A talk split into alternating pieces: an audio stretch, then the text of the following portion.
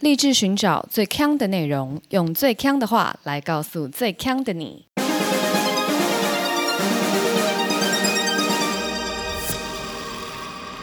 姐妹，强强强！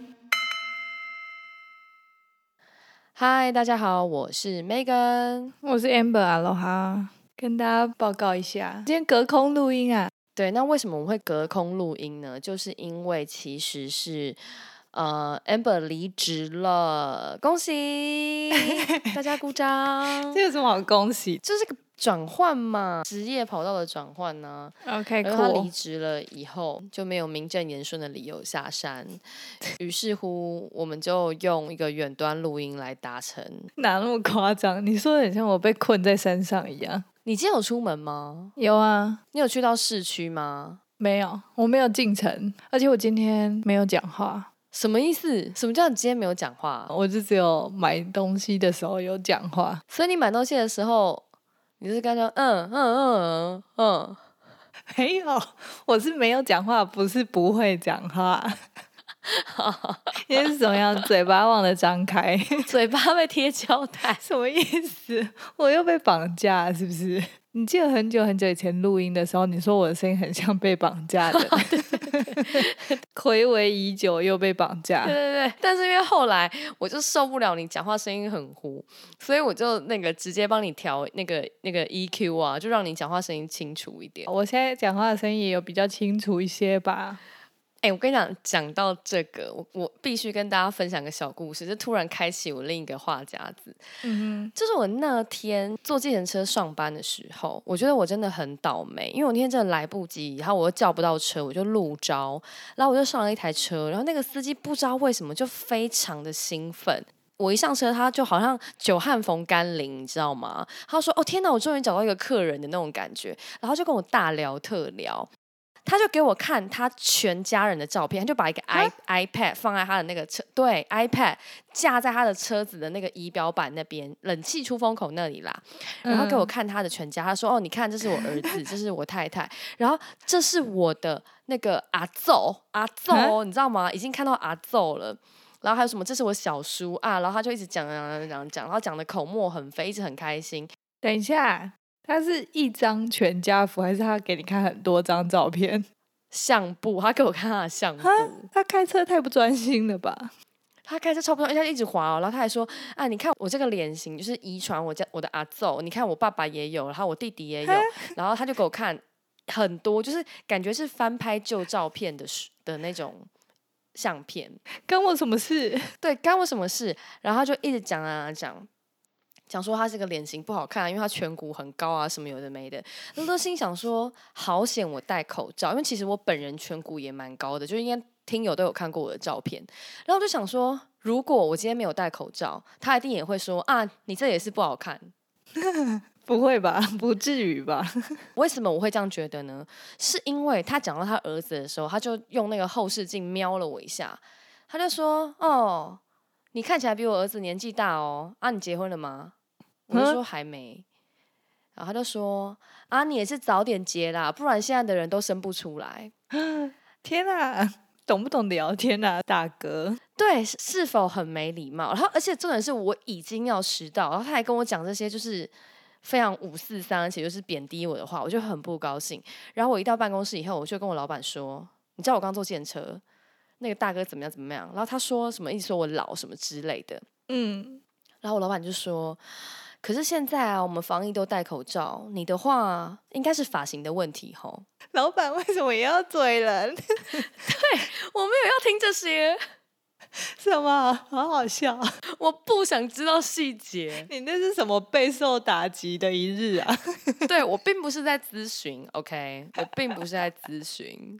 然后结果我就想说，好，因为我们我们其实上班就是都要穿的蛮正式的，那唯有礼拜五的时候可以穿的比较 casual 一点。那今天是礼拜五，我就想说，好，那我就来绑个啾啾头。哎，其实应该听友也有看过我绑那个啾啾头，我今天就绑啾啾头。然后就老板就是今天看到我，他就说，哦，你这啾啾不错哦，蛮年轻的，他就这样跟我讲。然后就想说，嗯，对我也是想说啾啾蛮年轻的。下午呢，我们就跟广告公司开会，然后我们就一行四人坐在那个会议室里。然后广告公司的人呢，就跟我的另外一个男同事说：“啊，某某某啊，你看起来好有一个男大生的 feel 哦。嗯哼，”然后我我就马上介入说：“哎，那我呢？那我能怎么不说我？”嗯，结果广告公司的人就跟我说：“我们今天初次见面。”他就跟我说：“Megan 啊，老实说啦，如果我说你是二十五，就已经是赞美了。”然后我就想说：“怎么这样？什么意思？”但他确实是赞美，没有错啊。对，可是我的意思是说，通常不会那么直接嘛。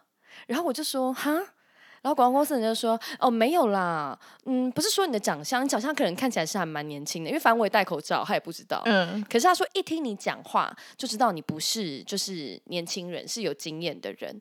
然后我就想说，难道是我声带松弛了吗？因为你知道。我跟你讲，这件事情就是这样。如果你打电话，通常我们不是常常有时候会打去客服，或是说我们接到某某某诈骗打来的电话，其实我们多多少少都可以猜出对方的年纪，对不对？啊，我不行啊，你不行吗？我不行啊，我连当面都猜不出了，何况听他声音。可是你听不出这个人可能是个学生，还是是一个阿姨吗？一定听得出来吧？讲话的语气吧。是语气吗？声音听得出来吗？我觉得声音听得出来，因为声音会有松，声带还是会松弛啊。声带松，喂，一定是啊。嗯，你的声带很松是不是？你看那个动力火车那边啊，啊哈，还是跟以前有点不一样啊。听起来很紧啊。没有，没有，他们听起来很松。你现在说严志玲听起来很松，是没有，可是还是会有一点点差。真的，所以你现在是在抱怨你的声带松弛吗？我不知道，因为我就觉得为什么听我的声音就会发觉我不是一个大学生？为什么？我就问你，我觉得你误会了，不是声带松弛吗？根本不是声音的问题，对，是讲话的语气跟讲话的方式。好，那我跟你讲，我就立立一个目标，就是我想要学会大学生怎么讲话。去哪学啊？我不知道，但要怎么样才能够让讲话听起来年轻一点？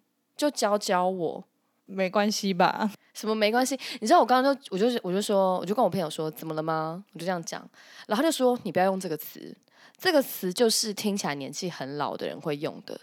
对，哎，怎么会？怎么会？等一下，真的啊？但你很爱讲这个，怎么了吗？对，这个词为什么年纪会听起来很老？我不懂哎，就是没有年轻人会讲怎么了吗？那他们要怎么讲怎么了吗？Yo，what's up？我很常讲怎么了，我不会说怎么了吗？哦，所以要说怎么了？对，哦，怎么了？OK，不要说怎么了吗？对，没有人会用这个词汇。可是怎么了吗？不是会有一种天真的傻感吗？你说怎么了吗？怎么了吗？这样子，我刚开始听到的时候，我想说，就是好像有一种激问的感觉。激问，对。哎，你每次都说我在激问，哎，对对对对对。我先跟大家解释一下，什么叫激问？激就是激动的激，问就是问题的问。只有你不知道，错，因为 Amber 很喜欢简写，所以激问我怕大家不知道，因为他每次都跟我说，我们等下搭计吗？我就想说什么搭计？搭计程车？对啊。但激问就是反问，这样就是有点不是中性的态度问出这个问题，就是我好像已经有要斥责，还是说我已经觉得你的答案已经在反面了？对，怎么了吗？听起来就有点 像这样子。可是我不得不说，我发觉我身边的同事确实有些人也会使用一些比较有年纪的讲法，你听听看这个哦。他就这样讲，我可以请教你一下。好老，想说 谁会这样讲话？好老哦。对啊，然后到底谁？到底谁？那你就知道啦，你可以分辨。对，或是说，嗯，我觉得你们这样真的不行。哎，这还好吧？这个还好是不是？啊，老人家很喜欢把话讲的很长，是吗？什么叫老人家？不是老人家，就是就是 生活历练比较多的人。不是，我们只是想要比较礼貌。我可不可以请教你一下？可就听起来很命啊。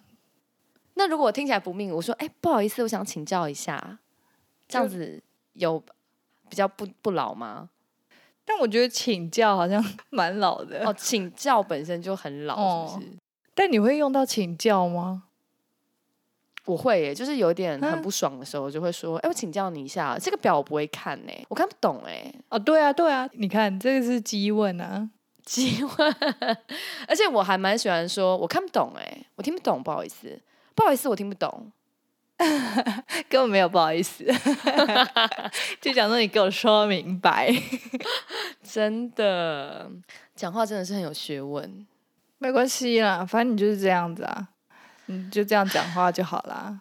好吧，好吧，就这样吧。而且为什么这跟这个绑架有关，至今还是不明白。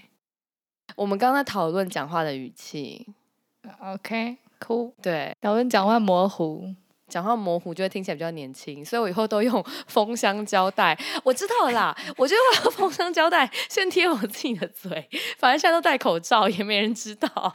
那你就不用戴口罩了，你就直接贴封箱胶带就好了。不是，我怕这样大家会吓到，所以我就现在里面贴封箱胶带，然后再戴口罩，然后讲话都很糊，大家就觉得我很年轻。好乐哦！我觉得你的重点都 放很错、欸，没有，而且为了怕就是眼角细纹就是露出破绽，我还戴太阳眼镜。什么东西啊？干嘛、啊？为什么？就真的就无法安能辨我是雄雌啊、好可怕、哦！这才不会注意到你的年纪，会注意到你的身心状况是不是有点问题？哎呦我的妈呀！好啦，好啦，进入正题啦。我们今天主题是 IDC 龙虎榜，嗯，榜榜榜！怎么样？今天讲什么？我们今天要讲日常发明。呃为什么要选这个主题？其实因为我本人最近比较有自己的时间嘛，因为离职，对，狂看 Netflix，其中的一部片单就是《新石纪》，它这是一个日本的卡通，他现在才出完第一季而已。然后他就是有一天呢，这个世界里的人全部都被石化了，然后石化过了好几千年之后，有人就从石头里面就是又在复活，他们就是要重新从石器时代这样开始一路发展，追上我们现今的文明社会。OK，然后里面就是有一个崇尚科学的一个学生，然后他就是一路就是一直在那边发明东西，在做科学实验什么有的没的，我就看得很开心。但其实除了这个之外呢，刚开始提到发明，我们都会想到就是那种很强的，像达尔文西这种，对，或是发明手机，对对对对对，这种很厉害的人物。但其实日常生活中也有一些小小的创意，我觉得也算是发明啦。对就像是我小时候很喜欢看《生活智慧王》，我也是。我跟你说，我觉得我妈妈就是一个生活智慧王。怎么说？在很早很早以前，她就跟我讲过她的一个点子，他就说，嗯，我觉得隔壁巷子卖水果的那个人啊，他应该要用垃圾袋来当他的袋子。我就问他说为什么？他就说因为现在垃圾袋都要钱，那他如果用垃圾袋来当他提水果的袋子给客人，客人就会很想要跟他买。哦，对啦，对啊，现在是不是就这样？对，然后现在就是这样，所以那时候我妈大概很早，我就刚开始就是在要钱的时候，他就跟我讲这个，那我就想说，哇塞，你真的是生活智慧王哎，你发明一个就是那个促销模式哎，那我觉得他超猛的。然后还有，我记得我以前有一个朋友啊，他其实在当记者的时候，他那时候是负责生活副刊，然后其实副刊上有时候记者都会有时候没有东西可以写，然后那一集就刚好想要写就是生活小发明，于是乎啊，他就在他的那个脸书上广发广发英雄帖，他就问大家说，你们有没有什么发明是你们觉得还没有发明出来，但是又很想要有的？然后我就 提供了我人生的一个小困扰给那个发明家，最后报纸也真的用我的这个就是困扰当做一个企划来展开。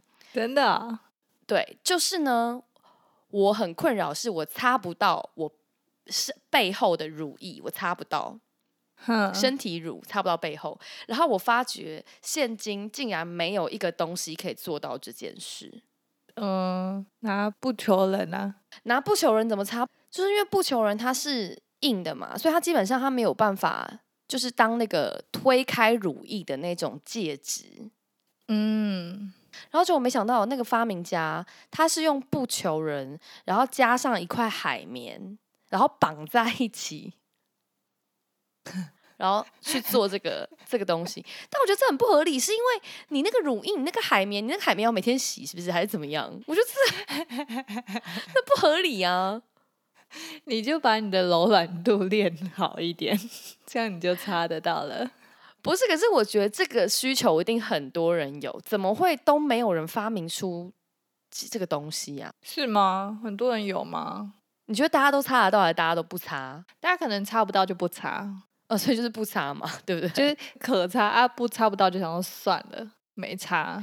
我觉得那这就是那个乳液厂商他要开发出来，他只要开发出来以后，他乳液销量就会变多，或者是大家都请别人帮擦啊，最好是嘞。嗯，嗯，擦个乳液啊，这样子擦。你说每天晚上擦背的乳液的时候，都会说谁谁谁帮我擦一下，是不是？怎么可能呢、就互擦、啊，我帮你，你帮我嘛。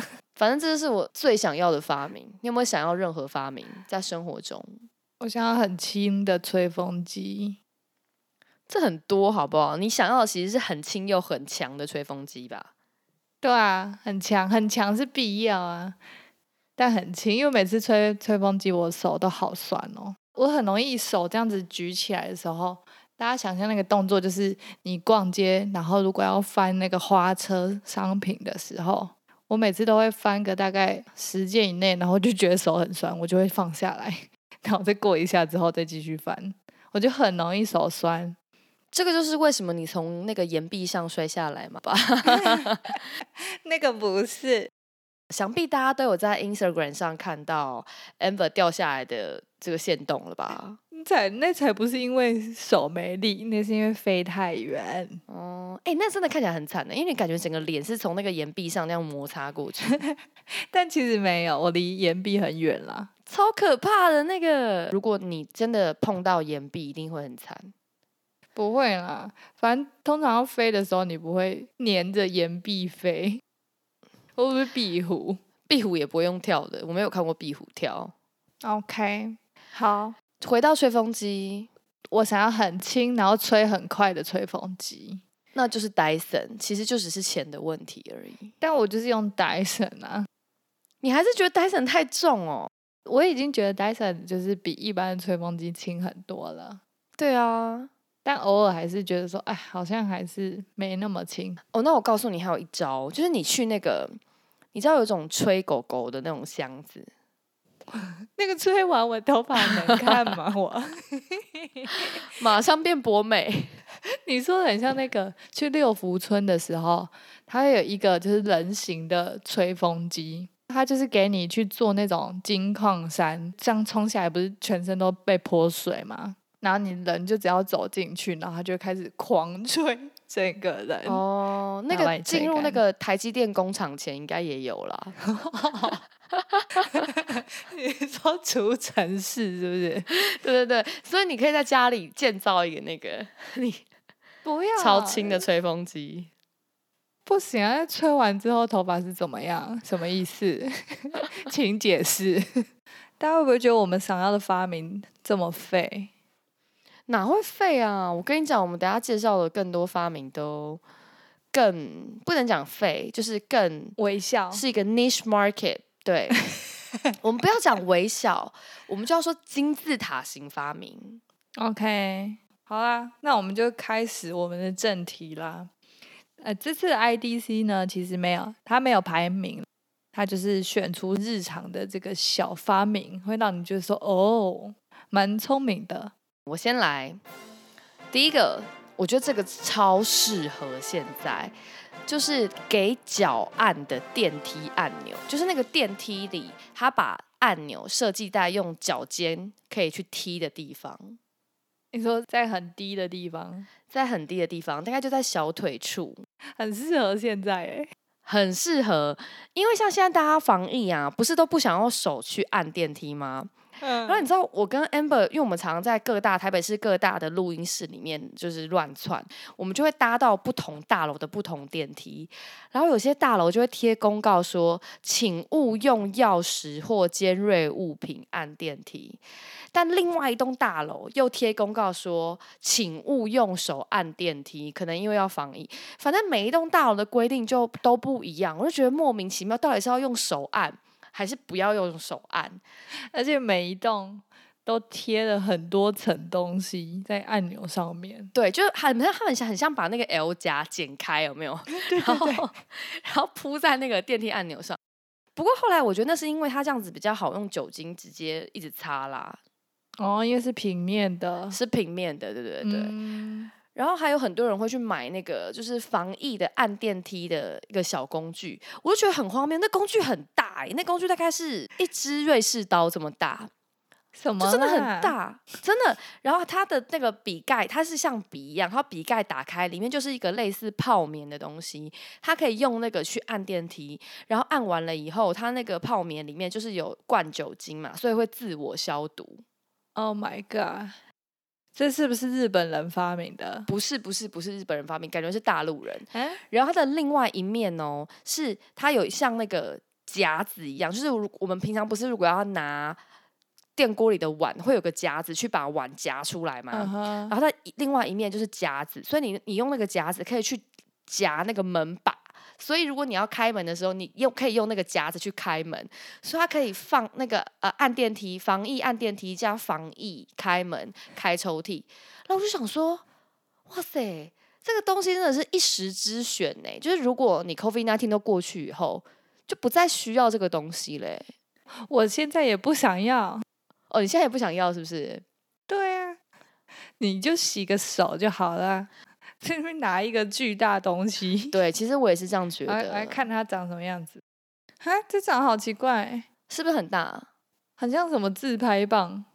对啊，就很大只啊，谁要谁要带啊？啊，好巨哦，它跟手掌一样大哎。对啊，到底谁会把这个放在包包里啊？我真的是想不透哎、所以我看到这个时候，我就想说，如果这时候就是电梯按钮都是设在脚旁边，就没有这个问题啦。对，不过电梯按钮就是要做的比较强壮一点。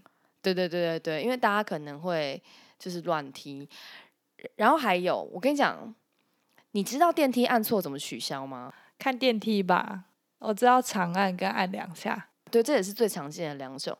但我在查的时候，我发觉有些电梯是要按五下。五下会太多，对，我觉得五下 太多了，五下有点躁郁哎。对旁边的人应该觉得我疯了吧？那时候我就想到说，如果是给脚按的电梯，五下真的来不及耶，你踢不快，你知道吗？除非你是那个大河之舞或火焰之舞，不然你取消不了哎。或是在两人三角的时候，跑很快。或是轮流踢，你踢一脚，我踢一脚。什么？这样很容易抽筋哎、那我真不行哎、而且我觉得电梯就是每部电梯里面都没有教学，每次你都要自己试，就是说，哎、这次到底是长按还是怎么样？对啊，按五下的，我此生都不会猜到。我跟你讲，不止按五下的，还有另外一个我看到更荒谬是按开门键两次，然后错的楼层两次，这是打电动吗？这谁会知道啊？而且如果你就是要关门的时候，那你一直按开门，太荒谬了吧！你就会先被打吧。我觉得大家不要这样子、欸，太难了。按错就算了，就是让那一层楼停一下就好了，没有关系。我上班的时候就很有关系。不要那么晚出门，好吗？OK，那我再讲一个，老师最大的痛就是学生不交作业嘛。通常学生借口就是不会写怎么样的，所以呢，就有老师发明说，就是在他的作业单上面印上 YouTube 的教学的 QR code。那你如果不会写，你就只要扫那 QR code，你就会看到老师在那边教。你看到这个，我就突然想到，因为大家不都很喜欢在 YouTube 上面看别人玩游戏吗？对，实况，我就想说，那有没有看别人写功课的？结果一查，发现不得了，超多的哎、你说看别人写功课，对，那有什么好看？就在念书啊，I don't know 为什么要看啊？就是你 YouTube 查 Study with me 就看到超爆多我查我查我查，大家跟着一起查。我就想说，哎、我只打了 STU 就出现 Study with me，这真的是到一个新高度，我觉得比看别人打游戏还要酷。其实这个的风气就是是起源于韩国，整个影片哦，就是可能四小时、八小时，他就坐在那边，然后在读他自己的书，那那些人都是很漂亮的人，有欧巴，然后也有女生，有点像侧拍，我在那边写笔记啊、看书什么的，然后有一些环境音，有一些甚至没有把头露出来，就是他就拍着他的桌面这样。啊，怎么这么酷啊？很多个影片都有，就是百万以上的观看人次。他们本来不红是不是？他们就是路人拍自己，怎么可能有这个曝光啊？那我们不要做 podcast 啦，我们就去拍我们录念书，我们已经错过那个 念书的时候了，我们就假念，一直在那边这样假装打字。对，假做功课。然后我们也不要说我们是哪里人，我们就说我们是，我们就是假装是韩国人。我觉得还是因为这些很多人看的人，他们把他们的书桌弄得很美，我觉得这个有关联。，OK，所以你我们要找就是家里最漂亮的一隅。对，然后来录。我跟你说，这些人的书房外面，这个外面是大笨钟，然后那个外面都是森林。我们外面可以是什么啊？我们就是一些 铁皮屋啊。哎，没有，外面森林啊，谢谢你。外面森林，那你就明天先开 啊，你就开一个呃 podcast with me。Podcast with me，OK，而且我的那个白噪音就是我们的 Podcast，超不白，莫名其妙。然后我有看到，就是有人研究说，哎、到底为什么大家都要看这种影片？就有人说，可能是一个，就是因为大家因为 COVID 嘛，都待在家里，所以你可能读书的时候就很容易分心，还是怎么样的。那如果有一个人在旁边陪着你读书，你就会比较有毅力再继续嗯，可是我觉得一定要直播，如果是直接看那个录影版，应该就效果不好。我下次可以来试试看，你是说你要试着拍吗？还是怎么样 让他们陪我，不是试着拍，？OK，cool。那你再跟大家分享你的观后感。没有问题。那我再来分享第三个。模拟冬天的试衣间，这个是有一个卖场，它专门在卖一些户外用品，然后一些羽绒衣，然后它为了让顾客可以体验，例如说零下负十度的感觉，他就弄了一个就是冰箱，大很大的冰箱，在他的那个卖场里面，所以你就可以穿着羽绒衣进去那个卖场。哦，然后呢，其实我之前在英国的时候有看到有一间运动用品店，它是有一个模拟的攀岩场，因为它也是有卖很多户外用品，所以它可以让你去试你买到的那些攀岩设备。哦，这种很好。对，这种很好啊，就是它就反正就是让你直接体验嘛。这其实，在台北也有，也有一些就是攀岩用品店也会有，就是一个小小的墙，然后去让你试鞋子。但我看到的都很小啦，就是可能一小面墙这样子。哦，它让你试爬哦。嗯，因为岩鞋就是很看每个人不同的感受，所以你一定要试穿试爬会比较准。哈，这个很棒哎！对啊，我就那时候就在想说，还有什么东西是可以，就是是你在买之前可以体验比较久的。然后我就想到有一种东西都会体验很久，就是按摩椅。哦，会吗？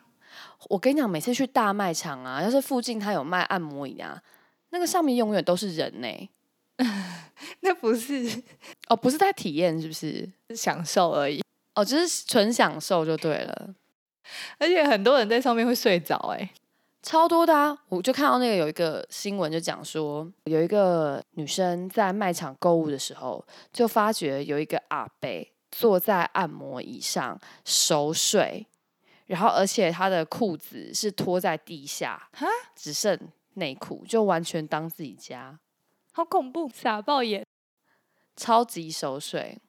然后我就看到这是台湾的 IKEA 哦，有一个人他就在 IKEA 的床上熟睡，他熟睡到怎么样呢？就是他有拖鞋，然后他把他自己裹在被子里，裹得很好，然后包包还放在旁边，直接熟睡。大家真的是很放得开耶。IKEA 的那个员工会不会去请他们起床啊？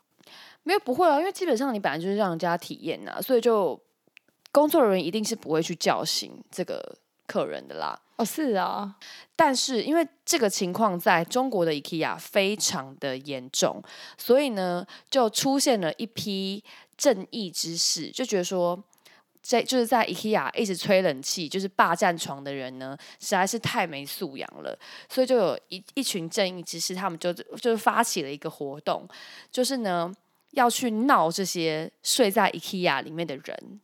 嗯，然后我就看到影片啊、是一群中国人，然后他们就到了 IKEA 里面呢，他们就会围住躺在床上的那个人，围住那个人哦，然后就把那个人的被子直接掀起来，然后说：“哦，这被子还真不错呢。”是啊，挺轻的呢。然后再把那个人睡的枕头抽起来，说：“我看看这个枕头。”然后那个 睡在那边的人就会突然惊醒，就说：“你干嘛呢？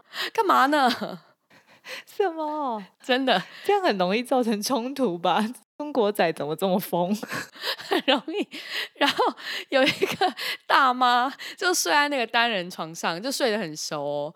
然后呢，那一群那个正义之士就去翻那个床垫，然后把整个床垫举起来，然后大妈就在那个床垫上，好疯哦！超疯。你说这些都是路人哦都是路人，？Oh my god！不愧是狼性的展现，这就是要 狼性 PK 狼性啊，好恐怖哦！超他们怎么恐怖？敢呢、而且他们真的很像要去干架，就一群人把一个人围住，你知道吗？然后一直在乱翻他旁边的东西。但他们有碰到钉子吗？哦他有翻一个爷爷的时候，他就翻那个爷爷，然后那爷爷就说：“你们怎么那么没素质啊？没看到我睡得正香吗？”然后他们就跟那爷爷说：“谁才没素质呢好强哦！？”我刚刚 po 影片给大家看，很扯，超级不可思议。两奏双方都很神。对，换我来讲一个，有人在牙医的诊所的天花板，病人的眼睛直视的那一块，放威力在哪里的地图。等下那个东西叫威力在哪里吗？对啊，不然呢？我不知道为什么你讲威力在哪里，我就会一直想到苏伟在哪里啊？你现在不要讲出这个，哦，不要讲出这个，你讲出这个就听起来很老。苏伟在哪里也很老。等一下，很老啊！苏伟在哪里？怎么了吗？怎么又说怎么了吗？我又讲。请教一下，苏伟在哪里？怎么了吗？我就请问，不行，你要说请教。我就请教一下，苏伟在哪里？怎么了吗？好老哦！你今天会不会学成一个最老的说法，老派说法？好了好了，威力在哪里？我不管苏伟了。我超喜欢玩威力在哪里的哎、我小时候也很喜欢，而且威力在哪里有你要买很多本才证明你家里就是真的很有钱，哈，这是什么？谁要证明这个？不是因为你旧的你找完一次就不好玩啦，你不可能一直玩同一本啊。哦，哎，那你知道威力在哪里啊？他有办过展吗？在台湾吗？对啊对啊对啊，你就去看威力在哪里。你是说我在展览里面要找威力在哪里吗？对，去年，而且他其实好像不是第一次办了，因为办蛮多次的了。是不是那种华山展没有错误，这是华山寻找威力在哪里？？OK，cool、但你有觉得看牙医的时候，你都不知道眼睛要看哪里吗？嗯，我都不会耶，我从小就固定会看那个它那个灯上面的那个 logo。但我以前确实有去过一家牙医，是真正就儿童牙医，他就是有设一个电视，然后那个电视是刚好会放在你躺下来可以看到的那个角度，然后那台电视呢，它就是给小朋友看的。那因为我那个小时候那个年代是有录影带的，所以那台电视就是可以让爸爸妈带小孩子最喜欢看的录影带去那边放。哦，怎么这么好？我弟小时候看牙医的时候，就会一直看《机器战警》，所以那个《机器战警》为了陪他看阿姨，我大概看了十五次吧，看到都背起来。真的。可是你你有你有没有发觉去外面洗头的时候，也会不知道要看哪里？哦，对啊，我知道那种要躺着的，我都会不知道要看哪，而且我又很畏光，我又不能看灯，我会被亮爆。所以我比较喜欢它会粘一块纸在你头上的那种发廊。哦，对，而且它也不会一直喷，一直喷你，一直喷你。对，没错没错，而且你也避免跟他四目交接或是要讲话。但我有时候他那个他贴的那个纸，对不对？你就会更容易觉得说哦想睡，在那边快要睡着的时候，他就说这个力度还好吗？然后你就会被吓醒。对，而且我都会就嗯嗯，有时候讲话还会破音，为什么要破音啊？因为刚醒，然后就会倒嗓。我说可以，然后可以的可必称，我每次都觉得很丢脸。真的。我再来讲第五个，保特瓶回收机，你有看过吗？台湾有吗？台湾有，台湾有，台湾现在有。对，我我第一次看到这个东西的时候，是我在美国的时候，他都会在那个大型超市旁边就有。没错，没错。他们买瓶瓶罐罐的东西的时候，他们都会加上这些瓶瓶罐罐的钱。然后你如果把这些瓶罐拿去回收的话，他就会退超市点数给你。所以我很爱，而且我第一次看到，我觉得超酷的。第一次看到的时候是在德国，然后我也是个乡巴佬嘛，然后我就跟我朋友想说，哎，这个东西，嗯，因为他就画了一个保特瓶，然后我们也看不懂德文，然后我们就想说这是干嘛的呢？然后呢，我们因为我们刚好有买可乐，然后我们就想说，哦，这个一定是那个马上可以变冷的机器，好恐怖。反 反正我们就觉得这个这个机器可以让我们的可乐变冷，OK。于是我们就把一罐全新的可乐放进去，Oh my god！然后呢，他就就是进去可能就这样转了一下，然后又吐回来给我们。然后我们想说，OK，可能不是这样用。然后呢，于是我们又再把它换了一个方向，再把可乐放进去，然后也还。不不是这样用，可你知道那个年代，我在旅行的那个年代是没有手机是没有网络的，真的真的，所以我也没有办法马上就是查说这是什么，我也没办法照上面的德文 Google Translate，然后我们就一直都搞不懂，然后直到我们再一次去那个超市的时候，就看到有德国人使用那台机器，我们才知道原来它是收保特瓶的，因为那时候在对我们来讲算是一个文化冲击，我们当时就想不到，是因为我们觉得说。就是回收，就是回收，就丢在桶子里就好啦。因为在台湾，你要投这些东西又没有钱，可是因为在德国，它回收瓶子是有钱的，所以呢，它就有这个机器来管理，就是收瓶退款这件事情。因为台湾的回收，大家配合度比较高，非常高。台湾的资源回收率是世界前三名哦，前三这么高啊，这么高。就是我印象非常深刻，我听我就是朋友们讲过一个故事，因为新加坡有一个岛是垃圾岛，那那边呢就是专门在处理新加坡很多的垃圾，然后还有资源回收。然后呢，那时候我们我的朋友们他们就去参加这个垃圾岛的这个 tour，就是去看一下这个岛怎么运作的，然后里面就是就是新加坡的回收率怎么样怎么样啊。然后那个岛的导览员就在介绍，就说：“哦，我们新加坡的回收率多高多高，怎么样怎么样之类的。”然后呢，他就说：“我们就是名列前茅。”他就这样讲的时候，他讲一讲，他就说：“哎，在场有台湾人吗？”他就直接问，然后结果我朋友他们就举手了，说：“哦，我们是台湾人。”这样子。然后结果新加坡的那个说：“哦，对对对对对，哦，台湾的做的更好。”所以其实台湾的资源回收率真的是被世界认可的。真的哦，我知道台湾的回收做的很好，但我不知道有这么好。对，而且其实它并不是从很早很早以前就有的，因为我印象非常深刻，在我小学的时代吧，那时候才开始做回收的，因为我们有外星宝宝回收桶。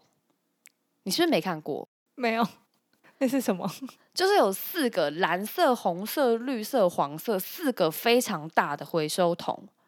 嗯，那回收桶真的很大，大概可以躲进三个人这么大的回收桶哦。就是外星宝宝就会站在路上或学校里，然后你就要把这些东西，就是有些人他就说我吃纸类，或是我吃保特瓶，然后我吃玻璃，然后你就要丢进那个外星宝宝回收桶里面。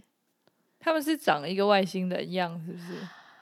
对他们就是长得像天线宝宝吧？啊，真的？对，你可以 Google 一下。哎，你看过吗？好好笑，没看过。你没看过，就是外星宝宝回收桶。如果有看过的朋友们呢？你们都跟我一样老。这个太巨了吧，好可爱哦！到我的时候都是正常的啦，就是也是分这四个颜色，但就是上面写塑胶、玻璃之类、保特瓶这样子。可是我觉得那个东西其实啊是一个 kick off 台湾人有环保概念的一个东西，虽然它最后不是以这样的形式继续存在啦，可是我觉得当时确实是轰动社会一时。然后到现在更更夸张了，因为现在你看，如果你没有回收，垃圾车根本不收啊，哦，对啊，你一定要回收啊，他强制你啊。我觉得强制到后来有个状态是，就你不觉得如果你不回收，其实会碰到一些同才压力吗？就如果别人看到你都乱丢垃圾，大家就觉得说，哎、你这个人怎么这样，怪怪的。会啊，但是不是同才压力吧？这就是你你没有做好你该做的事情。就是有个社会氛围，就是怎么可以不回收？对啊，那社会氛围很浓啊，就跟你没说谢谢一样，就你怎么没说谢谢啊？就那种感觉。而且我刚刚突然想到，你刚刚说这个外星宝宝啊，我就想到之前我有国外的朋友，就觉得说台湾的很多很多东西上面都会有一些图案，你说很喜欢拟人化吗？对，很喜欢拟人化，各种从广告，然后或者是一些公园啊、告示牌啊、布告栏啊，各种东西上面全部都是拟人化的卡通角色，然后他就觉得很奇怪，为什么每一个东西都要有？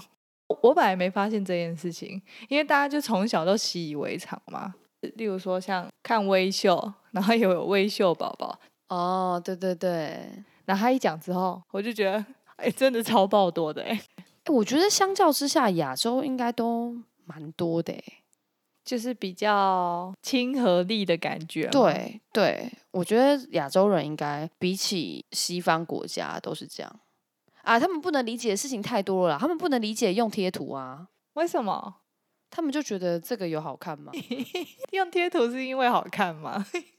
我不知道哎、哎、可是哎、如果我们举一个例子好了，我们就把贴图夸张化，它其实就应该就有点像是，假设你在写国语习作，然后你造句的时候，呃，我今天觉得很害羞，然后这个害羞，你从贴纸布上面撕下一张贴纸贴上去的感觉，好，那真的是蛮奇怪的。